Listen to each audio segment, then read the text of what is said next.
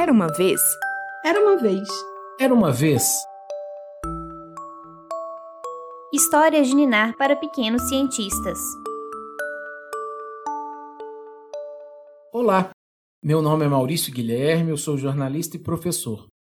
Sabia que a primeira entrevista da minha vida foi sobre o inseto de que eu vou falar agora? Sim, eu estou falando da libélula. Esse é o Histórias de Ninar para pequenos cientistas uma coleção de contos sobre conceitos, ideias, acontecimentos e descobertas do mundo da ciência. Nesse episódio, você vai conhecer um pouco mais sobre a vida de um pequeno inseto voador, que aposto você já viu em piscinas, rios, cachoeiras e lagos por aí.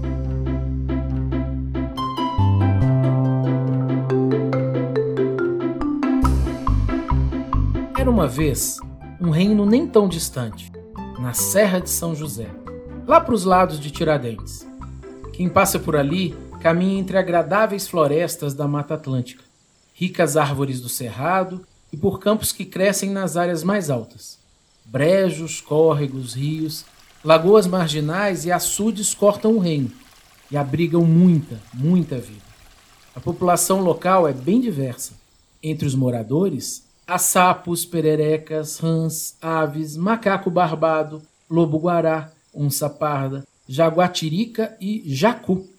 Ah, claro, há também vários insetos. Mas um animal se destaca. Naquele pequeno pedaço de terra vivem 128 espécies de libélulas. Dá para imaginar? Não são 128 libélulas, são 128 tipos diferentes do bichinho. No início desse podcast, dei a dica. Você já deve ter visto uma libélula por aí.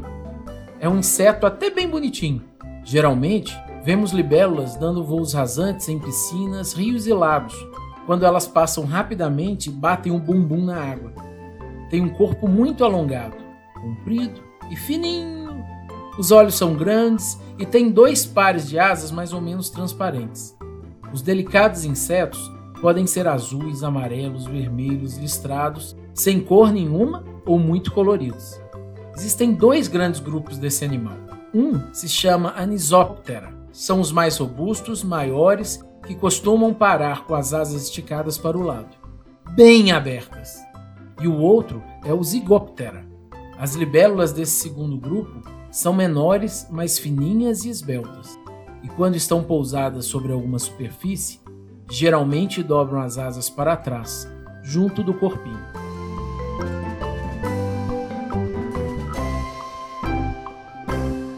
Há quem diga que os pequenos insetos de voo rápido fizeram da Serra de Minas Gerais sua morada, por causa de todos os brejos, córregos, rios, lagoas marginais e açudes. Como já contei, libélulas são famosas por voarem perto d'água. Isso quando já são adultas. Antes, dependem mais ainda desses ambientes. E em uma das matas mais bonitas e conservadas do reino, na beirada da nascente de um riacho local de água bem limpa, nasceu o grion. A pequena libélula emergiu de dentro do ovo e já saiu nadando. Era uma ninfa, uma larva. Não dessas larvas que a gente imagina, quase como uma minhoca.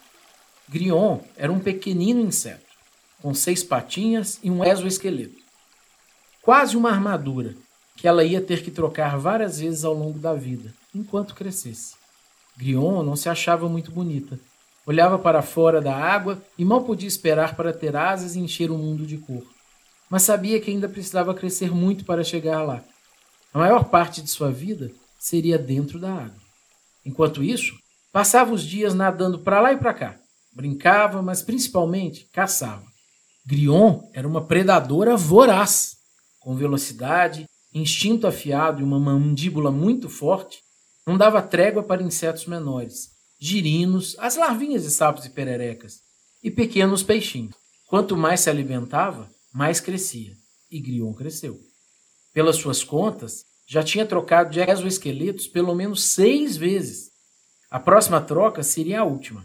As asas já estavam quase formadas, escondidas por aquela armadura. O grande dia chegou. Ela saiu para fora da água pela primeira vez. Andou e subiu no caule de uma planta, bem próxima à margem. Ali se segurou. Começou a se mexer até que o exoesqueleto se rompeu. De dentro dele, as asas de Grion se desdobraram. A pequena libélula emergiu, sem acreditar que finalmente poderia voar. Seu pequeno corpo foi se adaptando àquelas mudanças, até que se sentiu pronto. Grion se lançou no ar e voou pela primeira vez. Rápido! Mais rápido! Atravessou o riacho e continuou. Sua cor amarelada rompia a mata e chamava a atenção dos outros insetos e também de outros animais. Humanos circulavam por ali, carregavam pequenas redes e câmeras fotográficas. Registravam e coletavam insetos. Olha, Lúcio, uma heteragrion tiradentense, disse um dos homens. Ele apontou a câmera para Grion, que posou para a foto, sem timidez. Parece que esse é meu nome completo, pensou a libélula. Mas não quis ficar parada muito tempo e deixou os humanos para trás. Tinha mais lugares e coisas para explorar. Nunca quis se cansar de voar e nem de caçar. Agora, voando, era ainda mais rápida e certeira. Não deixava escapar mosquitos e outros insetos. Já era uma das maiores predadoras por ali. E mal começou sua vida fora d'água, já estava chegando a hora de completar o ciclo. Grion queria reproduzir, deixar novos ovos na água.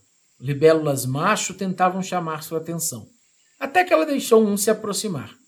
Tite se apresentou e disse que ficou encantado com Grion. Era um processo muito rápido. Nossa protagonista coletou um pequeno pacote com espermatozoides, de um ponto do corpo de Tite. São células que fecundam outras células, da fêmea, para produzir ovos. Depois, Tite explicou que tinha medo que outro macho aparecesse e atrapalhasse tudo. Queria garantir que os ovos chegariam a salvo na água. Voaram juntos, bem baixo, até o riacho. Grion encostou a barriga na água e soltou os ovinhos. Seus primeiros filhos. Ela ainda fez isso outra e outra e outra e outra vez. Teve mais ovos, mais filhos, para a história começar de novo.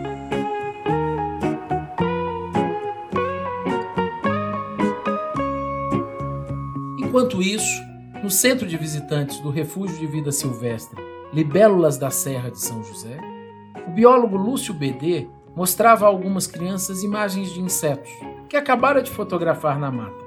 Olha, é igual a maquete, disse com empolgação um dos meninos. Era uma das fotos de Grion.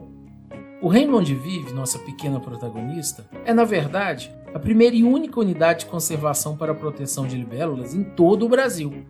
E a Heteragrion tiradentense é bem especial por ali. A espécie foi descoberta lá e descrita há alguns anos por Lúcio e um outro personagem bem importante quando a gente fala desse pequeno voador. Ângelo Machado descobriu dezenas de libélulas, apaixonado pelo animalzinho. A dupla se empenhou e descreveu as 128 espécies da Serra de São José. Uma delas foi a tiradentense. O nome não engana, né? Uma homenagem à cidade de Tiradentes. A libélula vive na nascente que dá vida a um dos lugares mais famosos do pequeno município, o chafariz. A água que chega ali vem da casa de Grion. Não é à toa que podemos beber. É limpa de verdade, como só uma libélula muito esperta sabe reconhecer.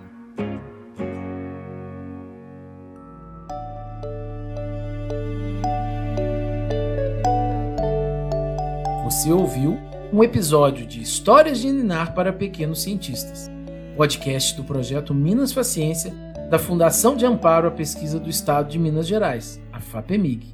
Esse programa teve produção, roteiro e edição de Luísa Lages, com locução de Maurício Guilherme Silva Júnior.